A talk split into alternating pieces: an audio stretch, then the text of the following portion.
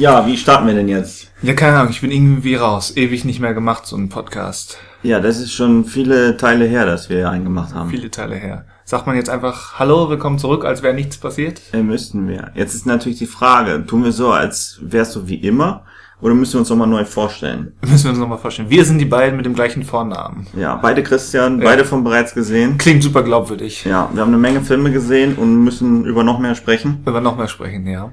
Genau. Und womit fangen wir denn jetzt an? Wir, war, wir haben jetzt ja eine kurze Pause gemacht. Ja, kurz, sagst du. Relativ kurz. Ja. Wie wär's denn, wenn wir das thematisieren? Thematisieren? Kurze Pausen thematisieren. Ja. Wie willst du kurze Pause? In Film. Du meinst, äh, Du meinst Unterbrechung während des Films, so Ja. kurze Werbeeinblendungen. oder so Intermissions wie bei Lawrence von Arabien. Ja, da könnte man wieder einführen, oder? Auf, auf jeden Fall. das nicht Kä- Stil? Käme meiner Blase definitiv entgegen. Okay. Ich, aber ich glaube, du meinst was anderes, oder? Ja. Und zwar meine ich Pausen zwischen mehreren Filmen. Pausen Und nicht irgendwelchen zwischen Filmen, mehreren Filmen. sondern Filmen, die halt irgendwie zusammengehören. Achso, Fortsetzung. Fortsetzung. Späte Fortsetzung. Ja. So, Comebacks. Das heißt, Don't call it a comeback. Ja, dieses Jahr ähm, gab es ja gerade erst eine späte Fortsetzung, wenn man das genau nimmt. meinst du Fantastische Tierwesen Teil 2? Nein, die ist ja gar nicht so alt. Ich dachte da mehr an Halloween. Ähm, wie viele Jahre sind das? Gefühlt 30? Gefühlt 30, in, in Wahrheit 40. Ja, Ähm. dann ist es Halloween Age 2020. Age 2020. Stimmt. Und wenn man halt wirklich das Original als ersten Teil zählt, da dies ja ein neuer zweiter Teil ist, sind es wirklich 40 Jahre? Ja, der ist ja von 1978. Das ist ja der Wahnsinn. Da ist die Frage, wer ist die Zielgruppe, oder? Ich meine, Richtig. Ziehen die wirklich auf die Leute ab, die damals im Kino waren? Leben die noch? Vereinzelt mit Sicherheit. Ähm, mich hat es da noch nicht gegeben. Ähm, Ist es nicht auch irritierend, dass der neue Film genauso heißt wie der alte? ja, also wenn schon Fortsetzung, dann hätte man es doch Halloween 2 nennen müssen. Ja, und in diesem Fall haben wir doch auch ein wirkliches Kuriosum. Denn es gab ja schon Halloween Age 20 vor 20 Jahren. Ist wirklich schon so lange her. Du hast es gerade selbst gesagt. Oh Mann. Das war noch mit LL Cool J. Wenn du das sagst, an den erinnere ich mich jetzt nicht. Aber ich habe den auch nicht im Kino gesehen. Du glaube ich schon. Das war die große LL Cool J Kinozeit. Da hatte er doch D plus C mit dem Papagei. Die große LEQ-Zeit. Ja, wer er- erinnert sich nicht? Ich erinnere mich nur an den Trailer zu Age 20, den ich im Kino gesehen habe. Ich glaube, ich war in American Pie. Passt das? Ja, Von der Zeit her? Kommt das hin? das, das könnte hinkommen. Und habe da den Age 20 Trailer im Kino gesehen und dachte mir, was ist das? Kenne ich das? Ich glaube, zu dem Zeitpunkt hatte ich noch keinen einzigen Halloween gesehen. ähm, von daher hatte ich auch nicht die Gier, ähm, dieses Age 20 nachzuholen. Aber das ist dann noch die, die Frage. So geht's doch auch wahrscheinlich heutigen Teenagern oder jungen Erwachsenen, die noch keinen gesehen haben. Weil wie lange ist der letzte reguläre her? Mit, mit Buster Rhymes? Der ist von 2001, meine ich, oder 2. Ja, und wenn wir die Rob Zombie Remakes nicht mitzählen, ähm, dann ist das wirklich das letzte der Originalreihe. ja. Und wenn heute ein, ein 15-Jähriger da sitzt, zuletzt mit Freundin in The Nun gewesen, ähm, hält er das für den neuen Horrorschocker, den man zum dreimal Erschrecken mit seiner Freundin aufsucht? Gut Oder ist das was anderes? Ich meine, es ist ja schon ein bisschen irritierend, dass auf dem Filmposter quasi eine alte Frau drauf ist und ich meine, die Maske von Michael Myers ist ja schon irgendwo ein, eine Ikonografie, die man kennt. Es Ja, auch geht. junge Leute ich, ich meine, ich meine, ähm, Baby Driver hatte ja einen Mike Myers Witz, von, wo, wo, ja, wo die Bankräuber ja auch Mike Myers ähm, oder Michael Myers Masken haben wollten. Also zwischen dem Darsteller von Austin Powers und eben Michael Myers nicht ähm, entscheiden konnten. Aber die Frage ist äh, auch da, wer versteht diesen Witz? 14-Jährige oder mehr Leute, die ungefähr so alt sind wie Edgar Wright, Regisseur und Autor von Baby Driver? Ja, und hinzu kommt ja auch, dass in diesem Fall Michael Myers im Film auch schon 60 Jahre alt ist. Ja, auch, auch an Michael Myers geht Sicherlich nicht so vorbei. alt wie diverse Geister aus den Ja, Conjuring-Filmen. das ist was anderes. Da, im- wenn du tot bist, also wenn du im Geist bist, vergeht die Zeit ja anders. Würde ich jetzt schätzen, als Nicht-Geist. Ja, werf, werfen wir doch mal vielleicht dazu eine passende Frage in den Raum. Ja, wir machen. Kann man eine späte Fortsetzung so gestalten, dass sie sowohl für die funktioniert, die die Vorgänger nicht gesehen haben, wie auch für die, die die Originale kennen. Also ich würde behaupten, auch wenn ich natürlich immer nur eins, äh, ein, eine Seite einnehmen kann, aber ich würde behaupten, Halloween gelingt das relativ gut. Weil er, weil er die Basics des Originals anreißt, ähm, vorstellt, so dass man sich nicht überwältigt fühlt mit, Moment, mir fehlt da das, der erste Teil, ich kenne mich nicht aus. Ähm, und gleichzeitig eben für Leute, die das kennen, interessante Weiterführungen ähm, bietet und gleichzeitig auch so ein paar Anspielungen. Ähm, ich glaube, es klingt ganz gut. Also ich denke auch, dass das gerade bei Halloween ganz gut funktioniert, denn auch inhaltlich, ich meine, für Laurie Strode, gespielt von Jamie Lee Curtis, ist es eine Fortsetzung des bisher Geschehenen, aber mhm. für die Enkelin zum Beispiel ist es was komplett Neues. Sie hat noch keinen Bezug zu Richtig. Michael Myers. So würde ich es auch sehen. Die haben die Figuren so konstruiert, dass es wirklich sagen wir mal, wenn's, wenn wir es wirklich nur auf entweder oder reduzieren wollen, dass sie beide Parteien als der potenziellen Kinogänger durch die Figuren abdenken, decken. Das Alte und das Neue. Aber haben wir nicht gleichzeitig das Problem, dass dann ein Vergleich ansteht? Sprich Wie? sozusagen, Mit dass wir jetzt das äh, Erlebnis der Enkelin unweigerlich vergleichen müssen mit der Zeit, wo äh, Laurie Strode Teenager war. In, in, wie meinst du das? Die Figur oder ähm, das Drama, also das Überlebenskampf? Ja. Ich glaube, dafür steht die Enkelin dann doch nicht zu sehr im Vordergrund, ähm, weil sie ja in der, weil es in der zweiten Hälfte ja dann doch mehr um Laurie Strode und eben ihre Tochter geht, quasi die Mutter der Enkelkind, Enkelin.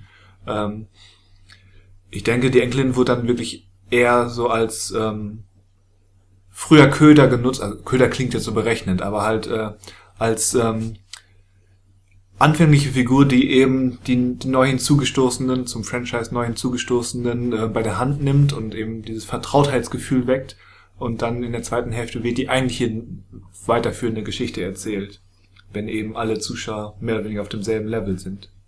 Also meinst du, es ist eine Art geschickte Marketing-Idee um zwei diverse? Ja, nicht, nicht Marketing, Nein? nicht Marketing, sondern Storytelling.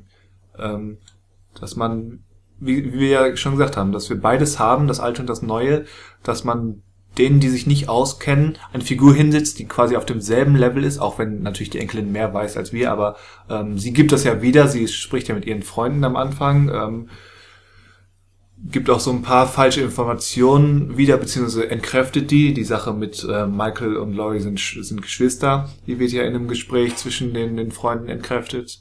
Ähm, und dann rückt die Enkelin eben etwas in den Hintergrund ähm, und ist quasi Beobachterin, wie auch die Zuschauer Beobachter sind. Ja, und in diesem Fall ist es ja auch wirklich so, dass der alte Michael Myers nicht auf seinem Level bleibt sozusagen und sich nur um seinesgleichen kümmert, sondern er ist ja auch glasklar eine Gefahr für die neuen jungen Leute sozusagen. Also seinesgleichen klingt seltsam. Nur weil er alt ist, darf er nur alte Leute meucheln? Ja, wieso nicht? Aber wir können das ja auch äh, mit einem anderen späten Sequel vergleichen, was auch dieses Jahr rausgekommen ist. Ähm, die Unglaublichen zwei. Der das, um das vorwegzusehen, meiner Meinung nach anders macht. Den man nämlich wirklich fast nur gucken kann, wenn man so, wenn man vertraut ist mit dem, ähm, was in, im ersten Teil passiert ist. Ja, ich denke, ich habe ihn ja leider noch nicht gesehen, aber ich denke mal, dass die Familie an sich sicherlich nicht so etabliert wird wie im ersten Teil, oder? Sondern dass wir schon quasi davon ausgehen können, ja, die kennt ihr ja. So in etwa, würde ich auch sagen. Ich meine, klar, auch da gibt es so ein paar ähm, Hintergründe und der Film beginnt ja genau da, wo wir aufgehört haben, mit dem, mit dem Underminer, wie heißt der im Deutschen, dem Tunnelgräber. Ich untergrabe alles und jeden. ähm, wie gesagt, das, da gibt's schon so ein paar, spätestens wenn sie dabei bei Kostümdesignerin Edna Mode sind, ähm, wird noch mal ein bisschen zusammengefasst, äh, wer kann was, wer ist was, wie stehen die zueinander. Aber ich würde schon sagen, gerade weil es eben nahtlos weitergeht, ähm, sofort, nicht, ähm, also bei uns sind, wie viele Jahre sind vergangen? 17, 16, 17? Von wann ist, nein, von wann ist der? 2000? 14 Jahre sind dazu. 14 Jahre. Und in der Handlung ist eine Minute vergangen während Halloween ja wirklich die Zeit auch ähm, innerhalb der Welt vergehen lassen hat. Ähm, das finde ich einen interessanten Unterschied. Ja. Und vor allem ist es ja auch schreckend durch den, ja, durch das Format des Animationsfilms müssen die Figuren nicht altern. Richtig. Jamie Lee Curtis kann nicht mehr so aussehen wie 78. Erzähl das mal den Machern von Rogue, Rogue One oder ähm, Tron Legacy oder ähm, Ant-Man. Ja, la, la, Dig digitale Verjüngerung kommt immer häufiger. Nächstes Jahr der neue Scorsese mit äh, The Irishman. Da werden wir einen digital verjüngten ähm, Danny DeVito und ähm, nein, nicht Danny DeVito, Joe Pesci und Robert De Niro sehen. Von Wäre daher, es- das wäre möglich gewesen für Halloween. Hätte wahrscheinlich nur das Budget ähm, verdreifacht. Jetzt, jetzt ist meine Frage, wenn ich so als, als äh, Studiochef denken würde, hm, was sind sichere Filme, sichere Erfolge, die sicherlich gut ankommen können? Klar, du hast zum einen die Option, ich mache einfach ein Sequel, eine späte Fortsetzung. Wir gucken einfach, was ist 40 Jahre später. Wieso dreht man nicht heute Sequels zu alten Filmen und tut mit dieser Verjüngungstechnik so, als wären sie auch aus der Zeit? Sprich, du könntest zum Beispiel einen Lethal Weapon 5 drehen, der kurz nach dem vierten spielt. Ja, ganz ehrlich, so, so, das war ja nicht so ganz ernst gemeint mit der Verjüngungssache, weil die Technik ja, wie gesagt, warten wir erstmal The Irishman ab, aber die Technik ist schon noch kompliziert und sauteuer. Aber gleichzeitig ähm, finde ich auch, macht diese Sache mit der Verjüngungstechnik auch so, öffnet gewisse Türen, ethisch-moralische Türen, die ich eher verschlossen halten würde. Ich mir hat das in, in den Star Wars Filmen nicht gefallen. Sowohl, ähm, ja, Spoiler, aber sowohl General Tarkin als auch Leia ähm, halte ich für schlechte Beispiele einer sicheren Zukunft, weil ich denke, das wird immer mehr kommen. Ich halte es aber für sehr gefährlich und auch irgendwie gruselig und unverantwortlich. Gerade auch, ähm, wenn wir dann davon ausgehen, heutzutage jeder, der, der in einem Blockbuster war, hat eine digitale Kopie äh, von sich irgendwo im Datennetzwerk eines großen Studios rumfliegen. Disney gehören quasi die digitalen Abbilder von halb Hollywood.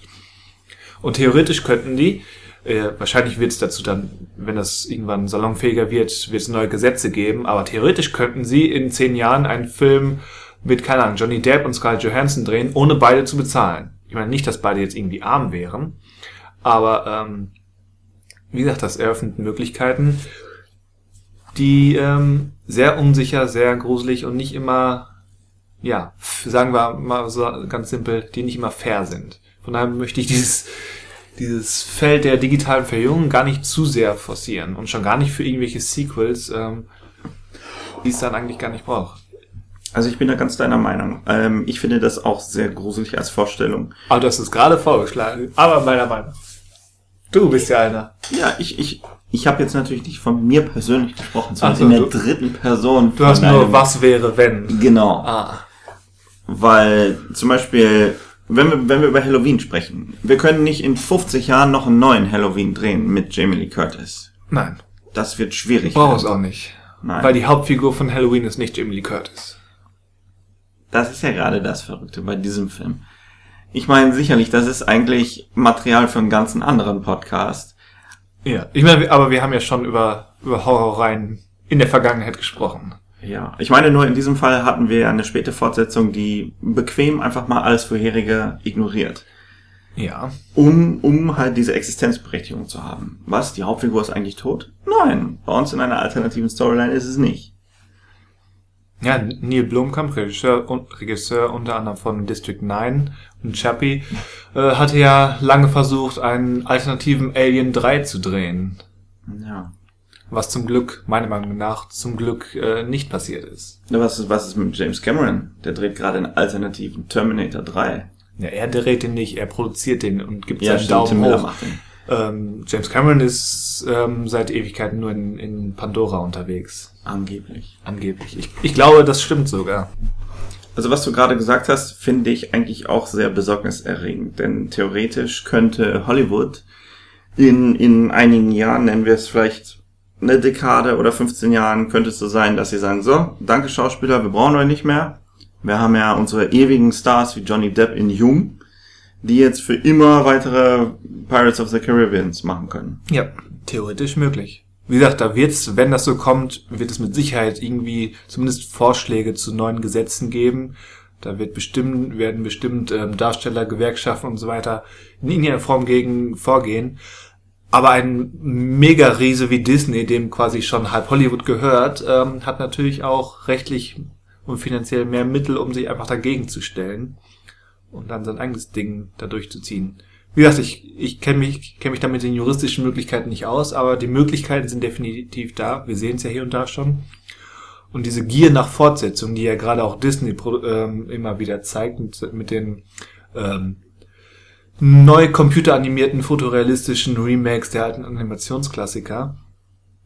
Ähm, wenn sie das schon machen, warum dann nicht, wie du schon sagst, Flucht der Karibik 17 im Jahre 2030 ähm, mit einem digitalen Johnny Depp, der dann mit einer digitalen Audrey Hepburn flirtet. Ja, ich meine, sie haben ja den nächsten Pirates eigentlich offiziell gestrichen.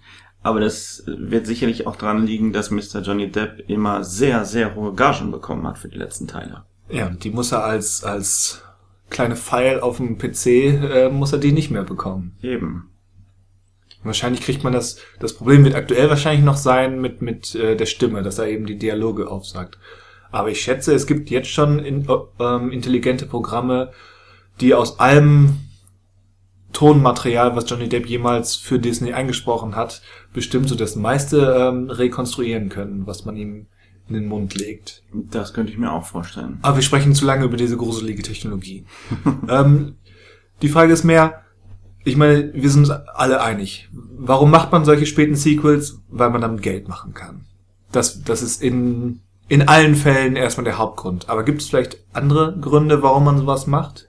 Ähm, Wenn es nicht nur um Geld geht, sondern vielleicht auch um, keine Ahnung, interessante Ideen, ähm, für, für eben die Handlung. David God Green und, wie heißt er, Danny McBride wollten eben nicht einfach nur abkassieren. Ich meine, sie haben jetzt abkassiert ohne Ende, aber sie wollten offensichtlich auch mit Laurie Strode eine halbwegs originelle und äh, psychologisch interessante Geschichte machen über Trauma, doppeltes Trauma, wie sich das durch Generationen zieht und haben deswegen ähm, eben zwei Fliegen mit einer Klappe geschlagen. Eine originelle neue Geschichte und eine späte, eine späte Fortsetzung, die relativ leicht verdientes Geld war.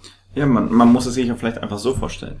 Mal angenommen, sie hätten gepitcht, okay, wie wär's, wir nehmen eine, wir erzählen eine neue Geschichte, ähm, ja, im, im Halloween-Mythos und wir nehmen eine ältere Frau, die in ihrer Jugend mal irgendwas Traumatisches mit Michael Myers erlebt hat.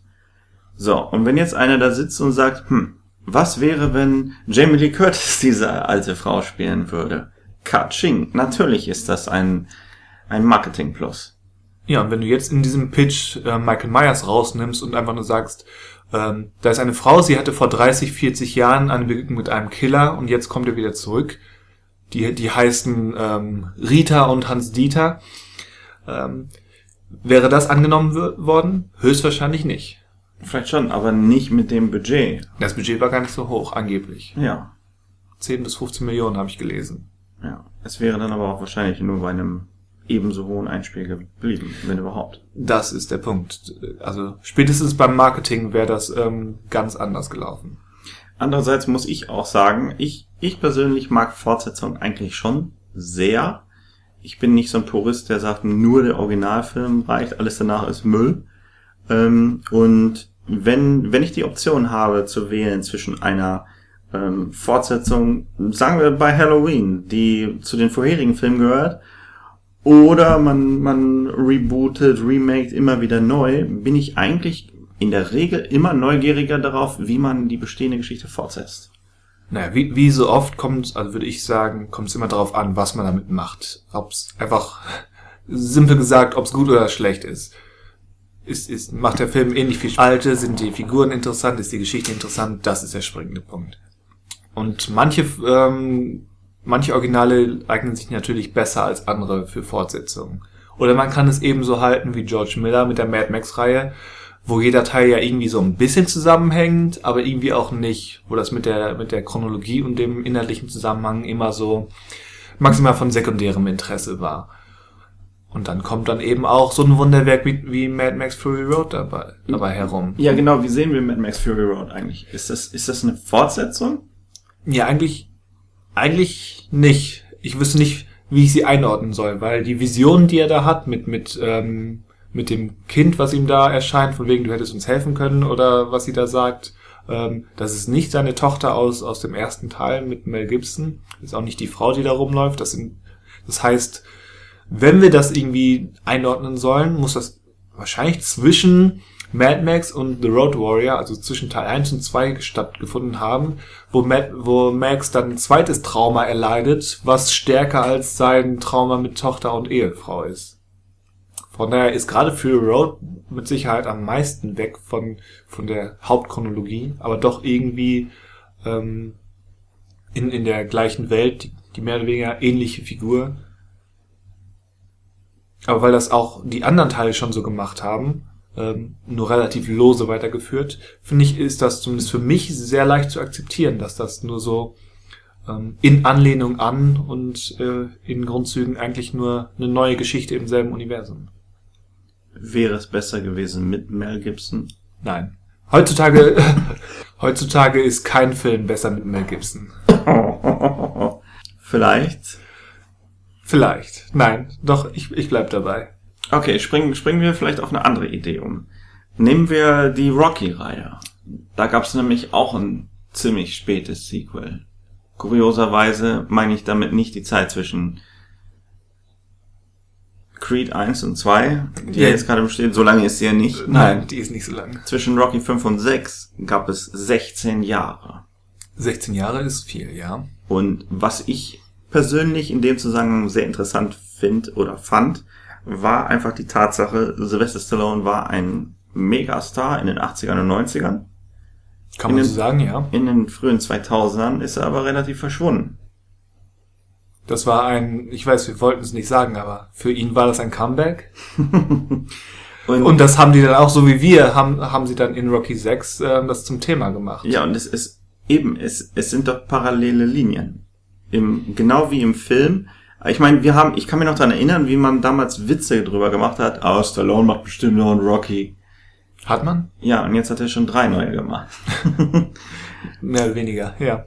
Und ja, man hat nicht mehr an Rocky geglaubt, man hat nicht mehr an Stallone geglaubt. Und beiden, und beidens hat er gezeigt.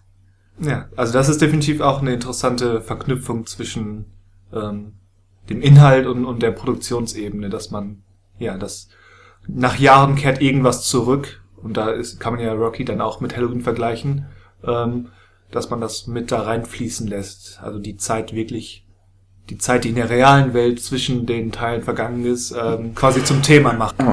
Interessant finde ich auch die Idee oder die, die, die Beobachtung sozusagen beim nächsten Teil der Reihe, der dann Creed war. Vielleicht gab es sogar, ich kann es mir vorstellen, gab es die Überlegung, hm, sollen wir vielleicht ein Remake von Rocky machen? Weil das ist eine populäre Reihe, die hat viel Geld gemacht. Und dann hat vielleicht jemand den Einwurf gemacht von wegen, was, wenn Rocky diesmal der Coach wäre? Ich könnte mir auch vorstellen, dass zumindest irgendein ein Experte mal die Idee hatte eines Rocky Remakes, ja. Ähm, ich bin ganz froh, dass uns das erspart geblieben ist. Ja. Vor allem, weil Creed ähm, sehr gelungen war. Ist es dann nicht im Grunde auch gut vergleichbar mit dem neuen Halloween? Weil du hast mit mit, mit der Tochter, ach, der Enkelin von, von Laurie Strode und Adonis Creed sozusagen die, die junge neue Generation, die was eigenes erlebt. Meinst du Halloween 2, wie wird er dann heißen? Ist das dann, wenn jetzt zu diesem Halloween eine Fortsetzung kommt, ist das Halloween 2? Weil eigentlich ist es technisch gesehen ja 3. Ja. Ähm, oder wird das einfach nur Halloween Untertitel? Vielleicht die Rückkehr des Helden? Ja, im Zweifelsfall die Rückkehr des Helden oder das Königreich für Kristall Norbert. Ja, ja. um mal die ganz alten ähm, ähm, Inside-Gags auszugraben. Don't call it a comeback. Ja. Aber ähm, meinst du dann, dann wird die Enkelin die Hauptfigur oder eher ähm, die Tochter, gespielt von Judy Greer? Ja, ich glaube, es wird die, die Enkelin sein. Aber ich, ich persönlich fände es blöd, wenn Laurie Strode komplett raus wäre aus dem nächsten Teil. Klar könnten sie es erklären, weiß ich, dass sie äh, in, in Behandlung ist oder irgendwie sowas. Aber ja, aber es bietet sich an, dass die dann auch so eine Art Mentorrolle an der Seite hat, wie ja, wie Stallone, wie Rocky in Creed. Wie, wie stehst du überhaupt dazu, wenn eine Fortsetzungsreihe irgendwann später auf die Idee kommt, okay, was vorher passiert ist, mochten wir nicht, das korrigieren wir jetzt. Zum Beispiel? Zum Beispiel die Sache mit ähm, Laurie ist die Schwester von Michael Myers. Und da sagt ein, ein Danny McBride dann, nee, das nehmen wir raus, weil ähm, so haben wir eine, eine stärkere Gefahr, die von Myers ausgeht, der nicht nur seine Familie jagt. Allerdings, meiner Meinung nach, Blödsinn, der hat auch in den alten Teilen nicht ausschließlich seine Familienmitglieder gejagt. Richtig. Ja, weiß nicht, das ist dann wirklich so eine Art ähm, Fanfiction. Also, man nimmt sich das, was, was man möchte und lässt das andere raus ist so ein bisschen aus schreiberischer Sicht sicherlich nicht, nicht das originellste oder ehrenhafteste, ritterlichste, um jetzt mal so ein bisschen auf die Pauke zu hauen. Aber ähm, auch da gilt, wenn es funktioniert, ähm, kann ich es akzeptieren. Aber also, um es nochmal zu betonen, ich bin ganz froh, dass äh, Neil Blomkamps Alien 3 wahrscheinlich offenbar ähm, auf ewig ungemacht bleibt, weil er wollte ja, ähm, dass das, wie heißen sie, Hicks und Newt ähm, dass die beiden, genau, Newt Scamander ähm, und Ellen Ripley. weil Newt will die Aliens eigentlich in seinen Koffer packen, weil ähm, er für seine Sammlung. Für seine Sammlung, weil es ist ja ein, ein unschuldiges Geschöpf, folgt nur seinen Instinkten. Nein, ähm, nee, Blomkamp wollte, ähm, dass, dass Newt und Hicks, also ähm, Michael Bean, so heißt er, yes. und, und das Mädchen ähm, eben mit Ripley neue Alien Abenteuer erleben. Wohingegen ja David Finchers tatsächliche Alien 3 damit beginnt, dass Newt und Hicks sterben.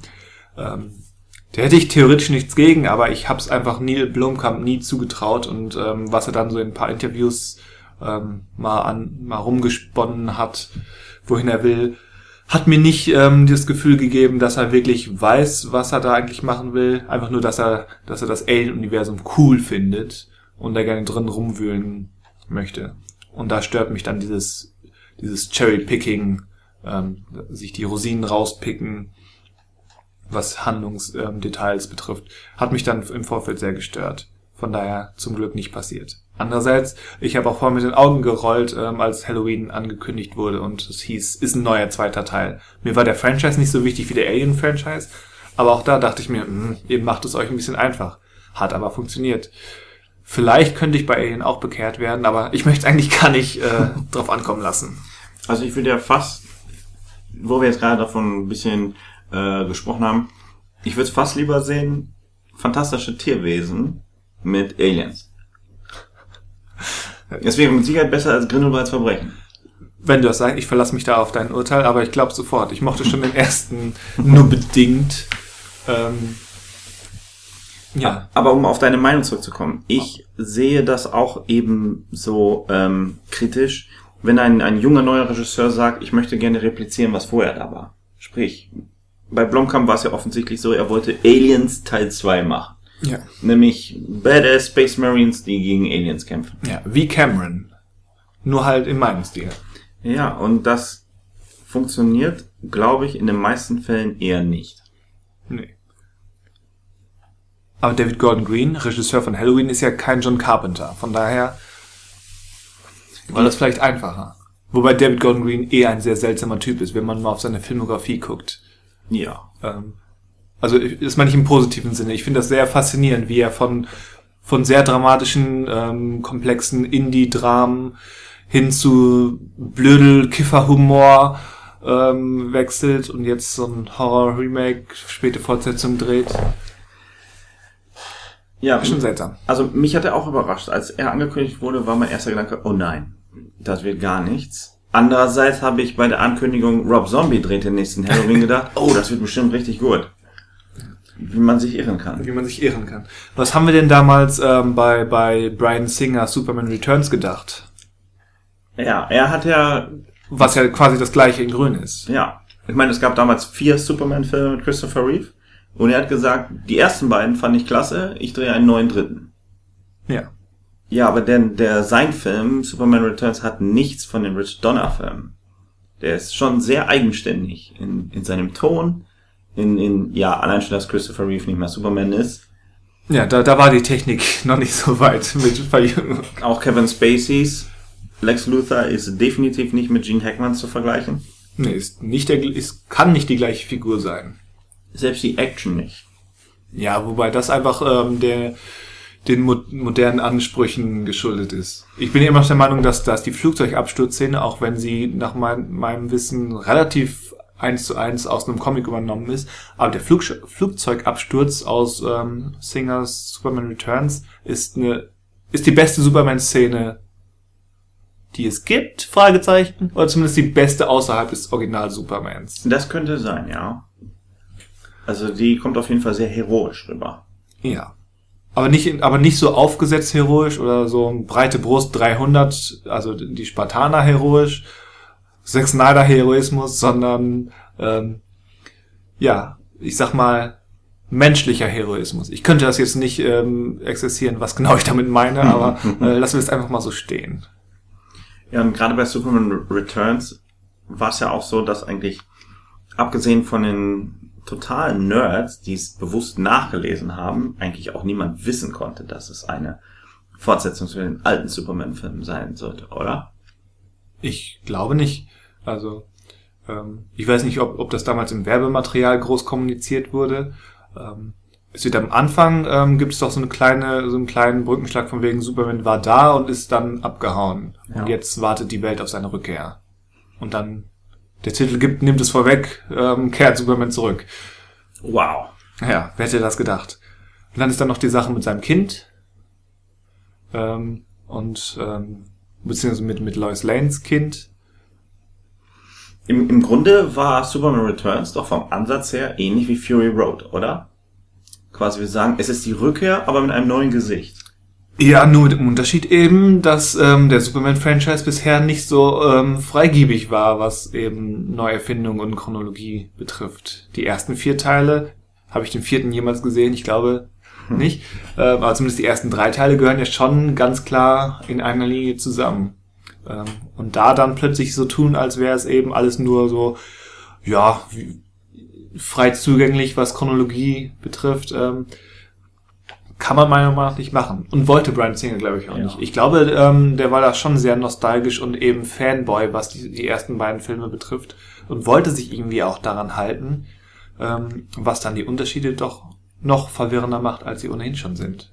Aber betrifft das auch die Allgemeinheit? Ich meine, bis heute wundert es mich immer wieder, dass die Leute, dass viele Leute nicht wissen, dass der Christian Bale Batman nicht derselbe ist, der mittlerweile als Ben Affleck durch die Gegend läuft.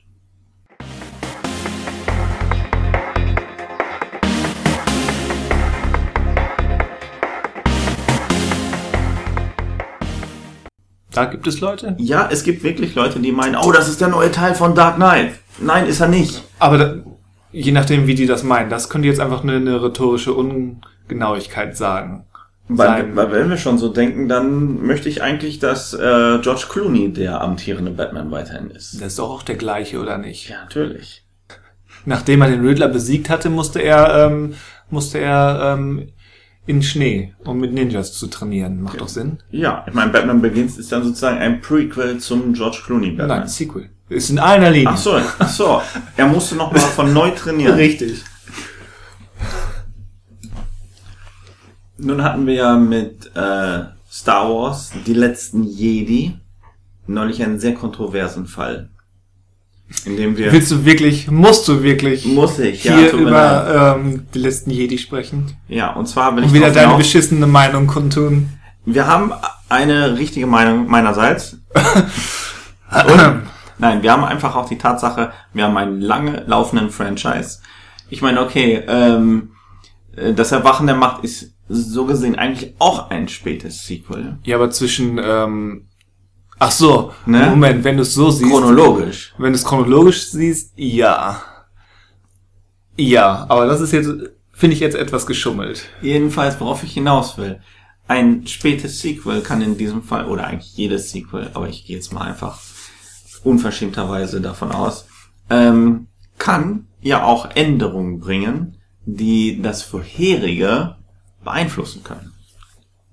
Ja, klar, aber ähm, wenn es immer, wenn es nur Fortsetzungen sind, finde ich das dann leichter zu ignorieren. Ich finde da ähm, Vorgeschichten schwieriger.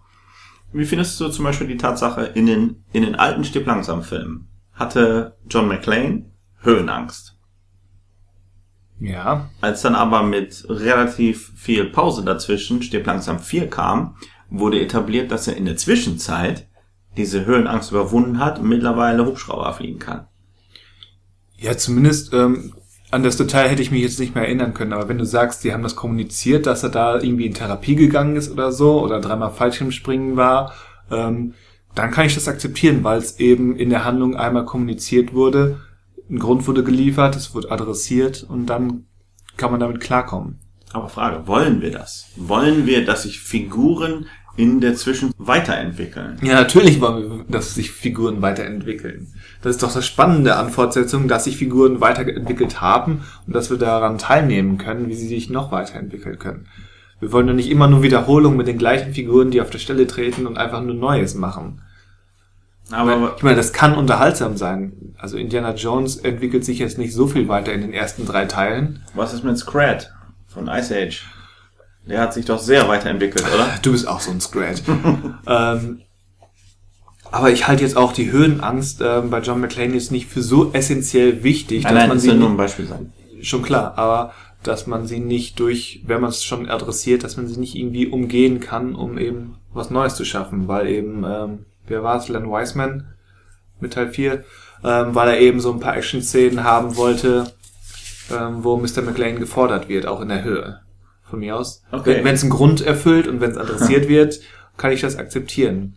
Und eben, wenn es nicht so untrennbar mit der Figur äh, verbunden ist, dass es kon kontrovers wird.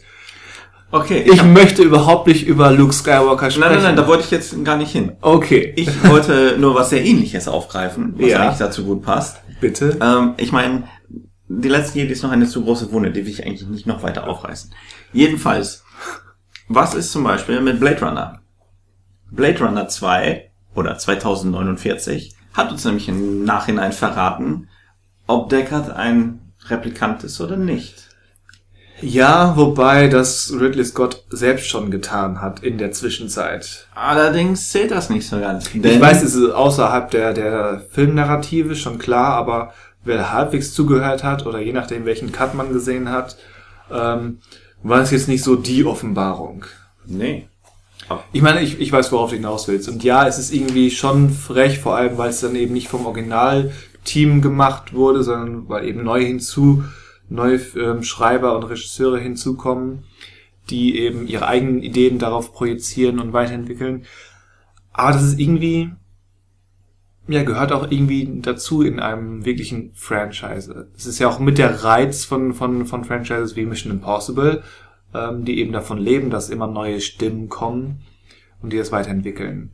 Ich meine, dass, dass jetzt ähm, Christopher Mc- McQuarrie zweimal hintereinander einen gedreht hat als erster Regisseur und dann auch meiner Meinung nach die beiden besten, ähm, hebelt vielleicht so gerade mein Argument aus, aber grundsätzlich ähm, auch da gilt, so blöd das vielleicht klingt, immer wieder auch auf, die, auf diese Note runterzukommen, aber wenn es funktioniert und vernünftig integriert ist, ähm, kann ich das akzeptieren. Ja, könnte ich vielleicht so akzeptieren. Aber was halt ähm, gut ist oder eine gute Veränderung oder Erweiterung ausmacht, ähm, könnte ich jetzt nicht irgendwie darlegen oder auf einen Grundsatz runterbrechen. Das müsste ich sehen und beurteilen. Also ich muss ja sagen, ich finde mal diese Petition sehr lächerlich. Zum Beispiel nach einem gewissen Film wie Den letzten Jedi haben sehr viele dafür gestimmt, dass doch der nächste Teil so tun soll, als wäre der letzte nicht geschehen. Ja, es gab auch ganz tolle andere Petitionen von wegen, doch bitte säm- sämtliche sprechenden Frauen aus The Last Jedi zu entfernen. Ähm, ja, wie du schon sagst, die neun von zehn Petitionen sind albern. Sprechen wir doch über andere Sachen, zum Beispiel über andere Gründe, ähm, warum man solche, solche späten Fortsetzungen macht. Ich habe da zum Beispiel noch so ein, so ein Beispiel auf der Zunge ähm, namens, was? Schieß los, Greedo. Greedo? Ja. Okay. Ähm, ein, ein Beispiel namens Wall Street, Money Never Sleeps. Ein Film, Ach. den, den die Welt quasi schon vergessen hat, ich weiß. Ja. Aber als Beispiel einer späten Fortsetzung finde ich ihn ganz interessant. Weil erstens ist es derselbe Regisseur und ich glaube auch derselbe Autor, Oliver Stone, der eben, und das ist jetzt der springende Punkt, als Reaktion auf die Finanzkrise damals und auf so Occupy, Blockupy und so weiter Bewegungen ähm, sich gedacht hat, hey, ähm, die Themen von Wall Street sind wieder aktuell, aktueller denn je. Ähm, ich drehe kein Remake, sondern quasi eine Fortsetzung, in der wieder Gordon Gecko quasi in diese neue Welt immer noch aktiv ist und mit neuen Vorzeichen eben wieder ähm, so ein bisschen den Finger in die Wunde legt. Oder auch nicht. Mit Shia LaBeouf. Mit Shia LaBeouf, ja. Und ähm, quasi hier haben wir ein spätes, eine späte Fortsetzung, die von realen weltgeschichtlichen Begebenheiten quasi äh, ins Leben gerufen wurde. Nun sprechen wir ja auch von Veränderungen in der Zwischenzeit. Und gerade in diesem Fall ist es meine Meinung, dass Oliver Stone in jungen, jüngeren Jahren als heute eigentlich ein sehr aufregender Regisseur war, der sehr interessante Filme gemacht hat, der aber mittlerweile doch sehr verwässert und verweichlicht ist. Und ich hielt Wall Street 2 nicht unbedingt für einen großen Erfolg. Nein. Sicherlich kein schlechter Film. Doch, ganz okay. Der, der, war, der war ziemlich, ziemlich schwach. Aber ich würde sagen, Oliver Stone würde dir nicht zustimmen. Ich glaube nicht, dass er das genauso sieht, dass, dass er sich für verwässert hält. Ähm, von daher kann das nicht das Argument sein, von wegen, ähm, warum, warum hat er das versucht? Er ist doch verwässert. Ich glaube nicht, dass Oliver Stone da saß und dachte sich, okay, ich bin zwar nicht mehr so cool, wie ich mal war, aber ich habe Bock auf einen zweiten Wall Street. Ähm, das glaube ich nicht. Ich glaube, ähm, Oliver Stone ist dann doch immer noch zumindest äh, mental engagiert genug, um eben zu erkennen, hey, da geschieht gerade etwas, ähm, das kann man doch verknüpfen und das möchte ich gerne verknüpfen. Das finde ich auch interessant. Also, wenn man nicht nur sagt, so, wir machen jetzt einen neuen Film aus, ja, weil wir, weil ich gerade eine neue Yacht brauche oder so, sondern wirklich zu sagen, das, was aktuell, keine Ahnung, in, in der Popkultur oder Wirtschaft passiert, würde sehr gut zu meinen Figuren passen. Ja. Umso enttäuschender eben, dass der Film relativ wenig ähm, ja, dieses besagte Finger in die Wunde legen betreibt und dann mehr eine Gecko-Familiendrama-Geschichte ist. Ja.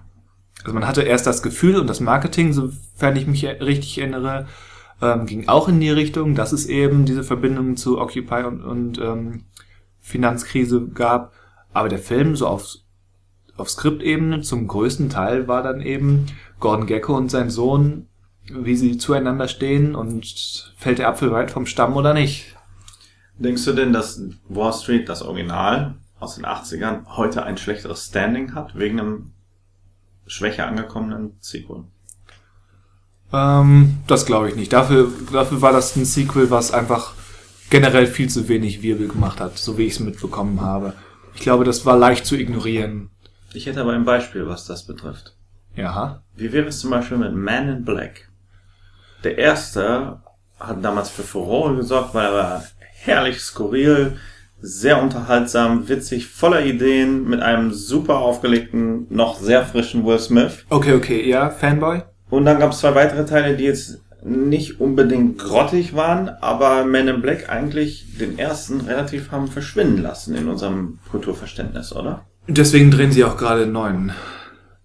Ja, um wieder erneut Kohle zu machen. Aber ja. abgesehen von Blitzdingsen, das ja offensichtlich hängen geblieben ist, hat Man in Black, der nach wie vor ein wirklich sensationell guter Film ist. der, der ist ziemlich gut, aber sensationell. Sein, sein, seine Form verloren, finde ich. Ja, wobei die meisten sind sich, glaube ich, eigentlich einig, dass der Hauptschaden durch Man in Black 2 entstanden ist und dass Man in Black 3 eigentlich ganz okay ist. Ja, dem, dem würde ich beipflichten. Ich meine, Man in Black 3 war, glaube ich, nicht der finanzielle Erfolg, der den Franchise so wirklich rettet. Hm aber ich glaube, die meisten waren sich eigentlich, ja, das ist, das wäre als, als direkte Fortsetzung besser gewesen als Men in Black 2. Ja, oder was ist mit Basic Instinct? Womit wir wieder bei, nein, ich wollte gerade sagen, das wäre Oliver Stone, aber es ist ja Paul Verhoeven. Da lagen auch 14 Jahre zwischen. 14, okay. Ja, da... Neues Spiel für Catherine Tremere. Genau, da war es ja auch so, dass der erste eigentlich als kann man überhaupt Klassiker in einem Genre sagen, das sowieso nur aus ganz wenigen Filmen besteht? Der Erotik-Thriller, der war in den 80ern mal angesagt. Ja, ich, Nie wieder davor oder danach. ich denke auch, dass Klassiker ein etwas zu hochgegriffenes Wort ist. Nehmen wir ein anderes Wort mit K und sagen Kultfilm. Möglich. Auch wenn es natürlich nicht die Art von Kultfilm ist, wie, keine Ahnung, ähm, Rocky Horror oder sowas.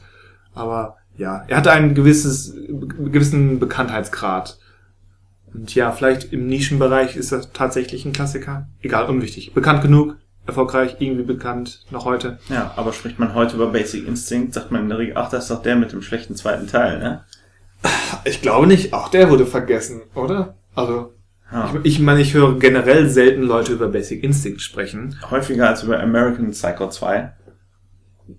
Mit Mila Kunis. Und Ja. William Shatner, der existiert. Und William Shatner. Ja. Das habe ich, das hab ich verdrängt. Ähm, ich glaube, Mila Kunis ist ganz froh, dass, dass niemand über den spricht. Ja. Ähm, ich glaube, sie erträgt die ganzen Mag-Witze ähm, und ist froh, dass andere Sachen ignoriert werden. Aber ähm, ja, ich glaube, beides sind wirklich so sehr gefloppte, unwichtige und auch schwache Fortsetzungen, ähm, dass sie einfach durchs Raster gefallen sind. Gerade American Psycho 2 ist, glaube ich, auch so minimal in seinem Zusammenhang, ähm, dass es sich auch inhaltlich sehr leicht ignorieren lässt. Okay, was ist mit, mit die dunkle Bedrohung?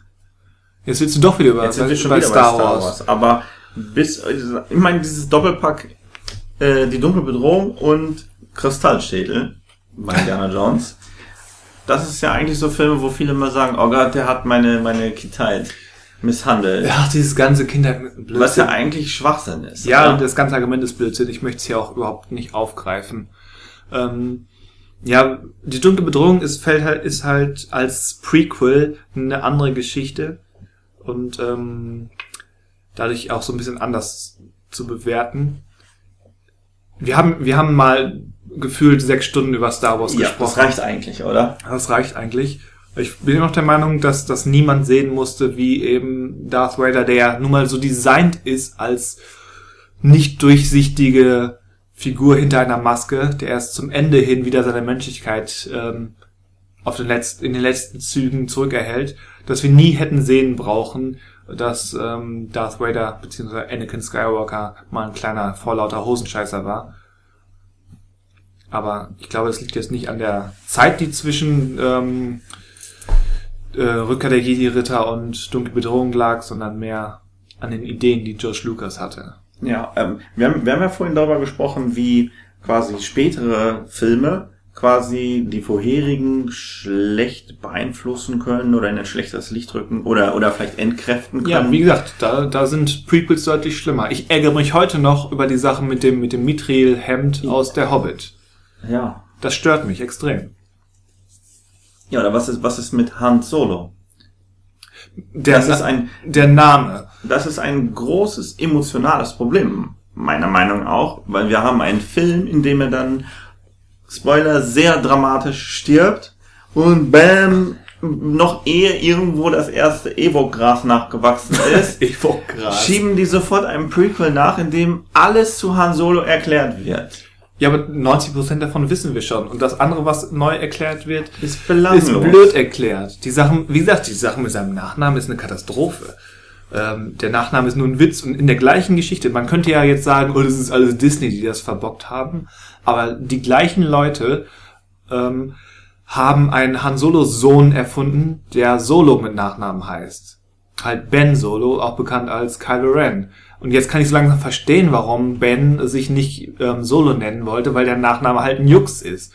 Wa- Warum hat, wenn Han und, Leia hatten ein Kind, warum kann er dann nicht Leias Nachnamen tragen, wenn Solo quasi nur eine, Erf- so eine Jux-Erfindung von so einem ähm, Zolltypen ist?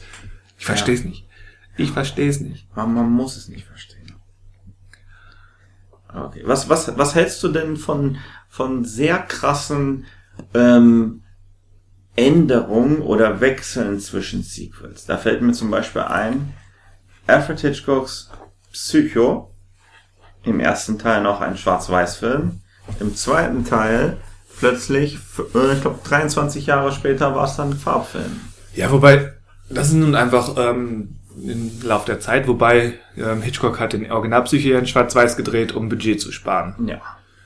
Von daher, das finde ich jetzt nicht so schlimm. Das, sind, das, sind, das sind Äußerlichkeiten, würde ich mich Oh. nicht dran aufhängen. Also wäre es für dich auch okay, das andersrum zu machen? Weiß ich, der nächste Terminator in Schwarz-Weiß? Nur so, weil deshalb. Von mir aus, wenn es gut ähm, designt ist. Ich bin da, ich bin der Meinung, es sollte, Schwarz-Weiß sollte genau so, eine, so ein Stilentschluss sein, wie auf Film oder digital zu drehen, in welchem Bildformat, wie mit, mit Color Correction gearbeitet wird. Das ist ein Stilmittel. Ja, und es ist ja auch für Fernsehenthusiasten eigentlich super, um mal die ganzen Schwarzwerte auszutesten, oder? Das ist mir sowas von egal. Aber ähm, ja, technologischer Fortschritt, da denke ich eigentlich eher an ähm, einen Film wie Tron Legacy. ja, da ist ja ein kleiner Unterschied in der Technik.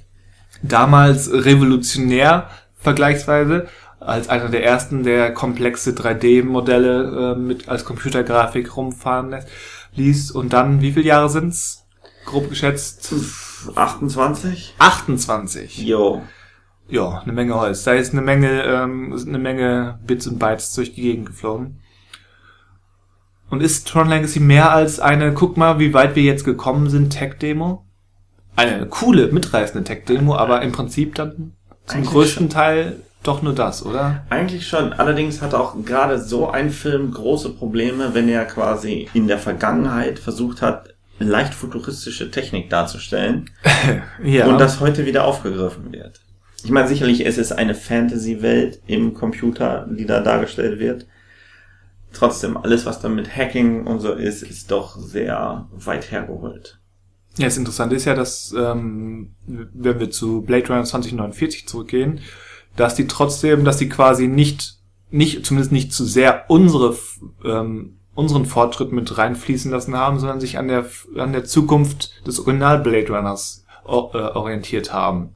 Und dann weiterhin unter anderem eben schon längst tote Firmen wie Atari da groß ähm, als Werbebanner auflaufen haben und so weiter, dass sie eben nicht sie sich nicht zu sehr von von unserem Fortschritt beeinflussen lassen haben, sondern eben das Original weitergedacht haben. Und das ist bei bei Tron Legacy glaube ich etwas anders. Ja. Im Grunde schon. Im Grunde schon. Und hier haben wir auch eigentlich einen sehr großen Stilwechsel. Ich meine, es ist nicht von schwarz-weiß zur Farbe, aber Ja, Ja, von billig billig Polygonen hin zu High-End, ähm, ja, keine Ahnung, wie man das nennt. Hyperpixel. Hyperpixel. Ja, kleine Wortneuschöpfung, keine Ahnung. Ähm, HD, computergenerierten Modellen. Fotorealistisch. Ähm, was, was hältst du denn generell davon, wenn ähm, späte Sequels versuchen, auf einmal plötzlich sehr originell zu sein? Was meinst du damit? Ich, ich habe da ein sehr, ein sehr gewagtes äh, Beispiel. Ein gewagtes Ja. Und zwar Independence Day 2. Ach so, das ist ja ein langweilig, langweiliges gewagt. Ich dachte, Ich jetzt meine, kommt, zum kommt er natürlich mit, oh, sie kommen schon wieder. sie kommen wieder. Nicht die schon wieder, aber dann versucht dieser Film quasi, ich meine, wir haben es ja eigentlich nicht wirklich gesehen, aber anzustoßen von wegen, hey, wir machen so ein bisschen auf Stargate und jetzt erobern wir den All und äh, das All und äh, beteiligen uns an einem interstellaren Krieg zwischen verschiedenen Fraktionen. Wo man sich denkt, wow, Moment mal, wo wollt ihr hin? Ja, ich meine, auch da, da ist im Prinzip das gleiche Argument. Ähm, die haben versucht, das weiterzuspinnen, halbwegs realistisch, von wegen die Aliens waren da, äh, haben ihre Technik dagelassen, unfreiwillig. So, ähm, und die Menschen haben das in den vergangenen, in den Jahren, wie, wie viele sind's? 20? So ungefähr. 2016 kam der, ne? Ja. Sind wirklich, ja, genau 20 Jahre, oder? 96 bis 2016. Ja. Ähm, und die Menschen, Menschheit hat das eben genutzt, analysiert und weiterentwickelt. Das ist eigentlich ein relativ gelungener, origineller ähm, Einstieg, den ich absolut positiv finde. Aber alles andere an diesem Film ist eben wirklich nur, ja, einfach, sie kommen nochmal, ähm, größere Effekte, mehr Zerstörung, aber da liegt es wahrscheinlich an Roland Emmerich, der einfach genug Sachen zerstört hat, der kein Interesse mehr hat Ja. hat man so das Gefühl. Und das hat dann weniger mit Fortsetzung zu tun, als mehr an der Gesamtkarriere des Roland Emmerich. Weil nach 2012 brauchte er, glaube ich, nichts mehr in die Luft jagen. Nee, da hatte der final alles vernichtet. Ja. Aber wenn, wenn halt der Geruch des Geldes wieder in die Nase steigt, Ja, das ist auch so eine Frage. Ich meine, gerade Independence Day 2 ist ja offensichtlich kein Passionsprojekt gewesen. Das, nee, Passion ganz sicher nicht. Höchstens Passion für die dicke Geldtasche. ja. Während hingegen zum Beispiel ein Rocky 6 definitiv ein Passionsprojekt war. Zumindest auch, ja. Wo man richtig merkt, okay, da steckt Herzblut drin, das sollte nochmal gut werden. Ja. Das bringt mich eigentlich zu einer anderen Frage.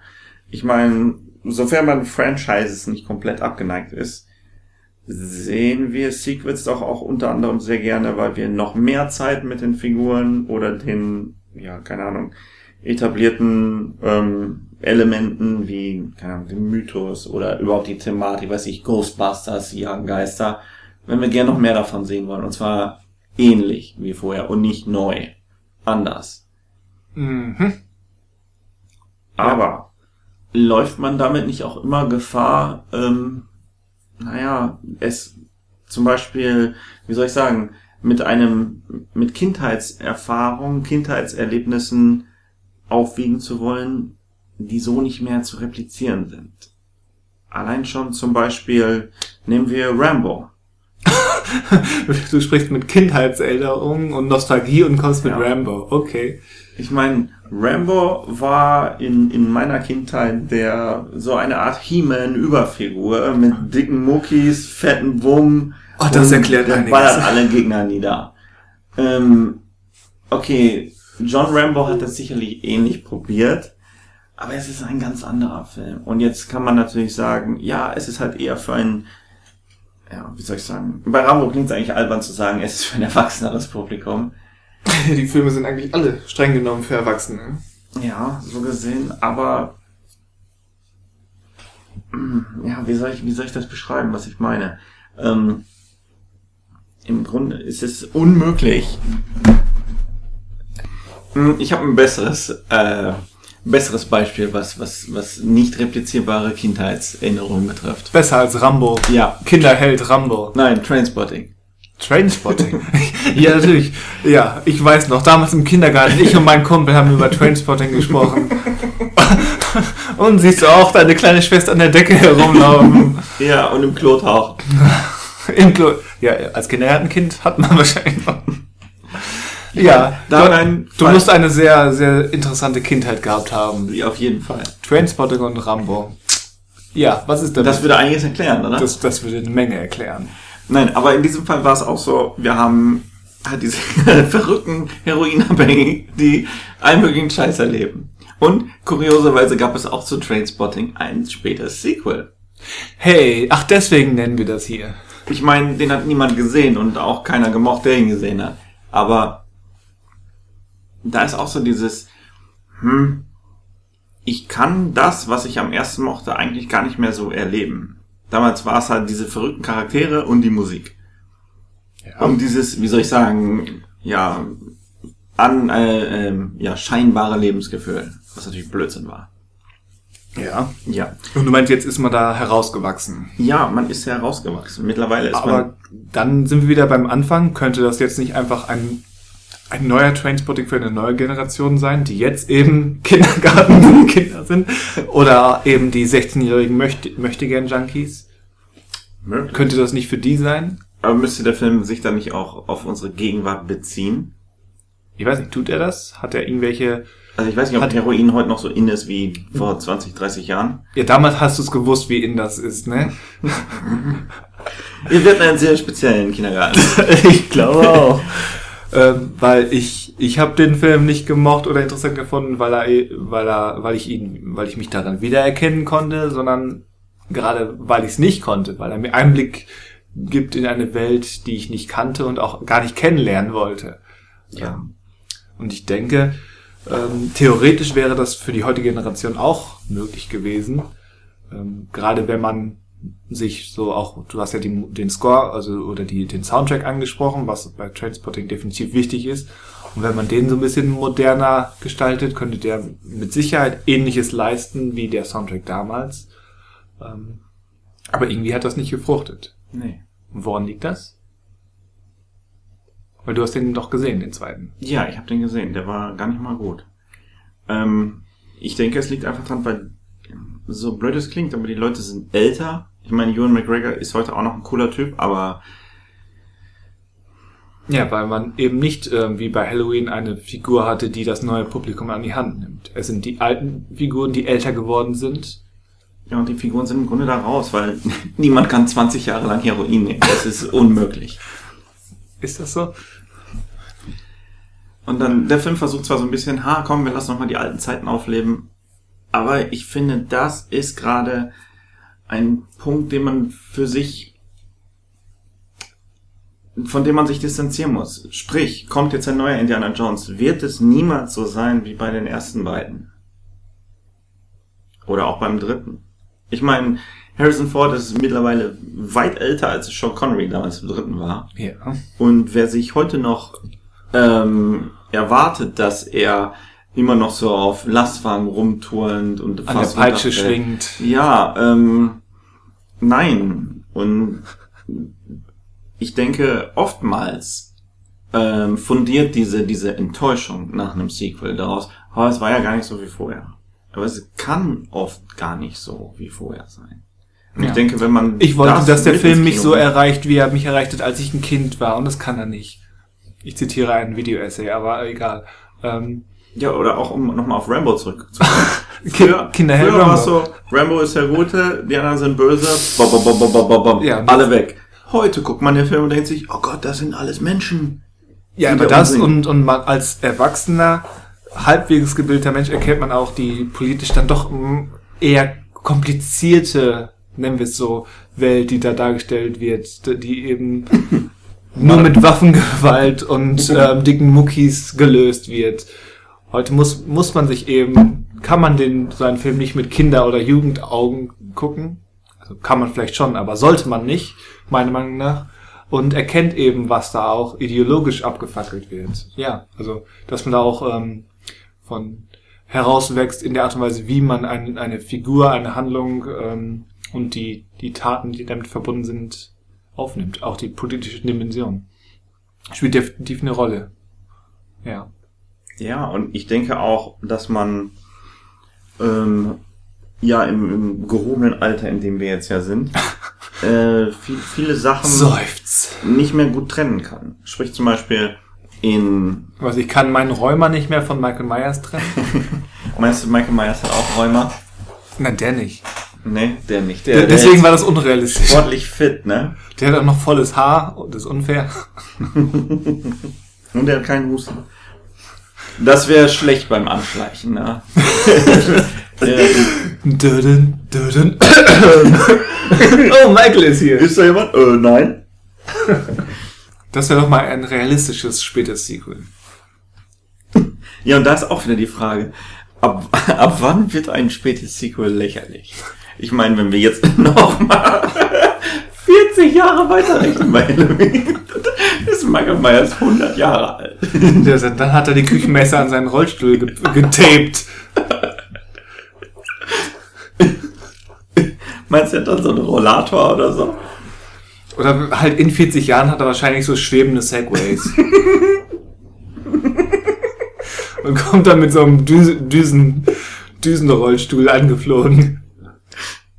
Aber im Step. Oder, oder wenn man es so richtig machen möchte, möchte, in 40 Jahren ist Michael Myers halb Cyborg.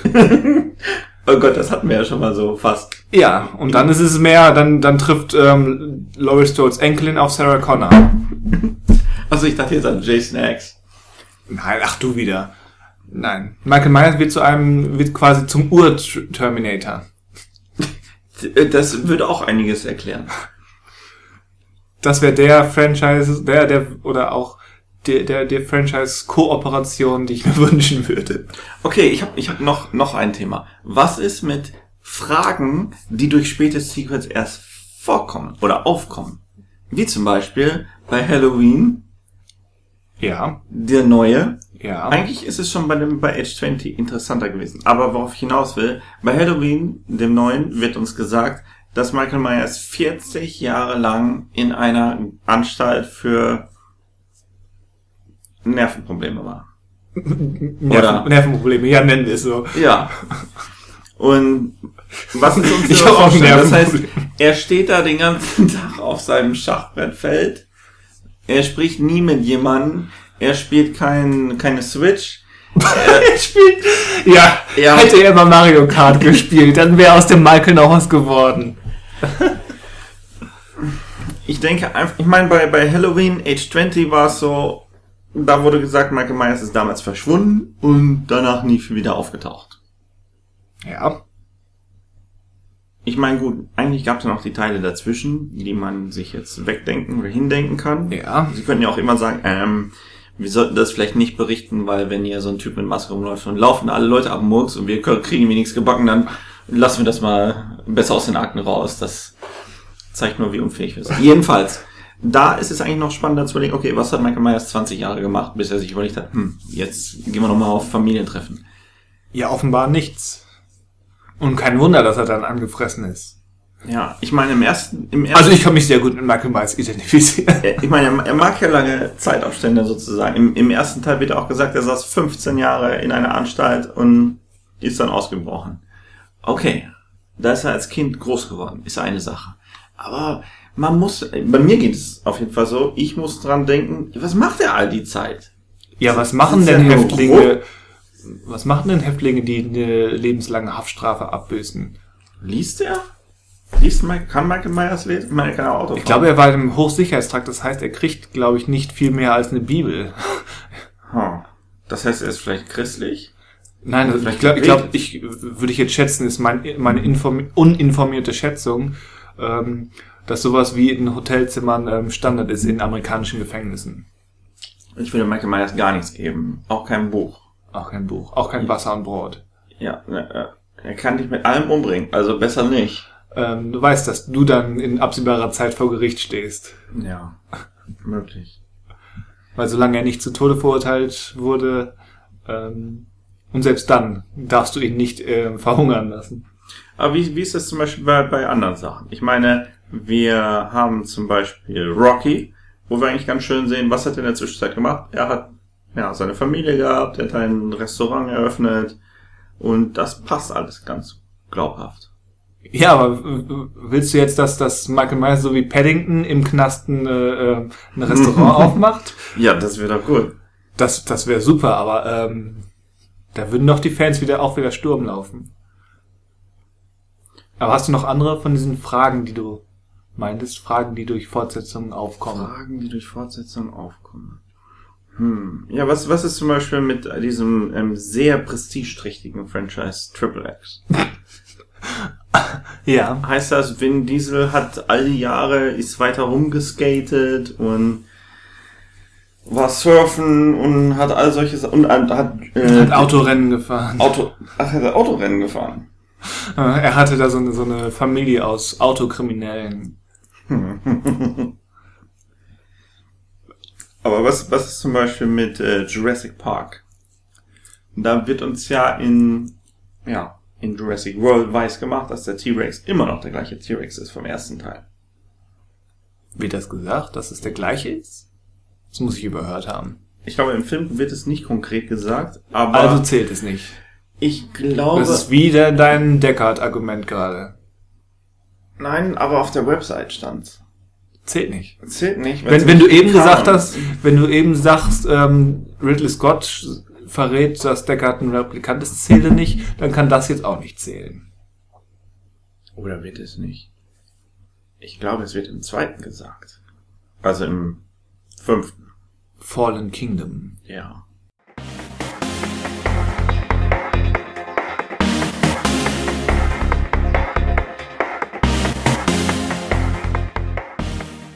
Ja, weiß nicht. Also im Grunde, was ich damit, worauf ich hinaus will, ist im Grunde das gleiche wie bei Halloween. Wir haben etwas, was irre cool ist. Wie Michael Myers, wie Tyrannosaurus. Ja, Michael Myers ist irre cool, auf jeden Fall. Wenn ich an irre cool denke, denke ich zuallererst an Michael Myers, auf jeden Ja, Fall. er hat auf jeden Fall mal eine Sonnenbrille getragen. Also eine gewisse Coolness ist fraglos da. Ja, okay.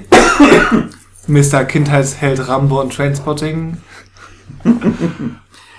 Ähm, Ja, aber durch, durch solche Überlegungen, wie, keine Ahnung, es sind im Film wirklich so viele Jahre vergangen, geht es mir so, muss man, weil ich denke, ja, was haben die denn in der Zwischenzeit gemacht? Und auch der, der T-Rex ist eigentlich wesentlich weniger interessant,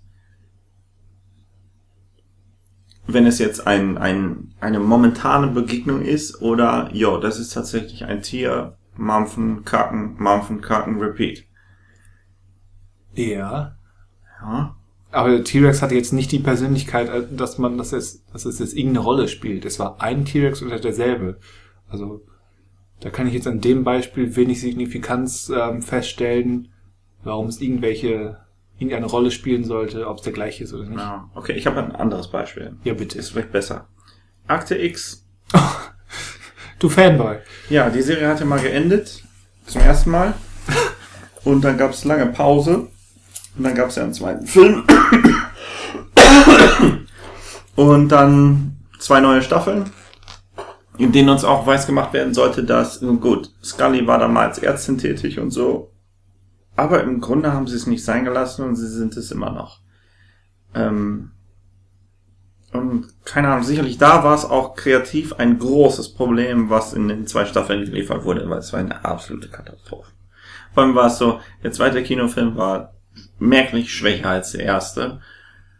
Aber dann gab es dieses Alien vs. Predator Szenario, das noch was Neues kam, was das vorherige vermeintlich schlechte eigentlich gar nicht so schlecht hat aussehen lassen. Ja, jetzt tanzt du aber elegant um Spoiler herum und keiner kann dir folgen. Ich zum Beispiel nicht. Was, was, ist mit Alien vs. Predator? Wir sind bei Akte X. mehr oder weniger...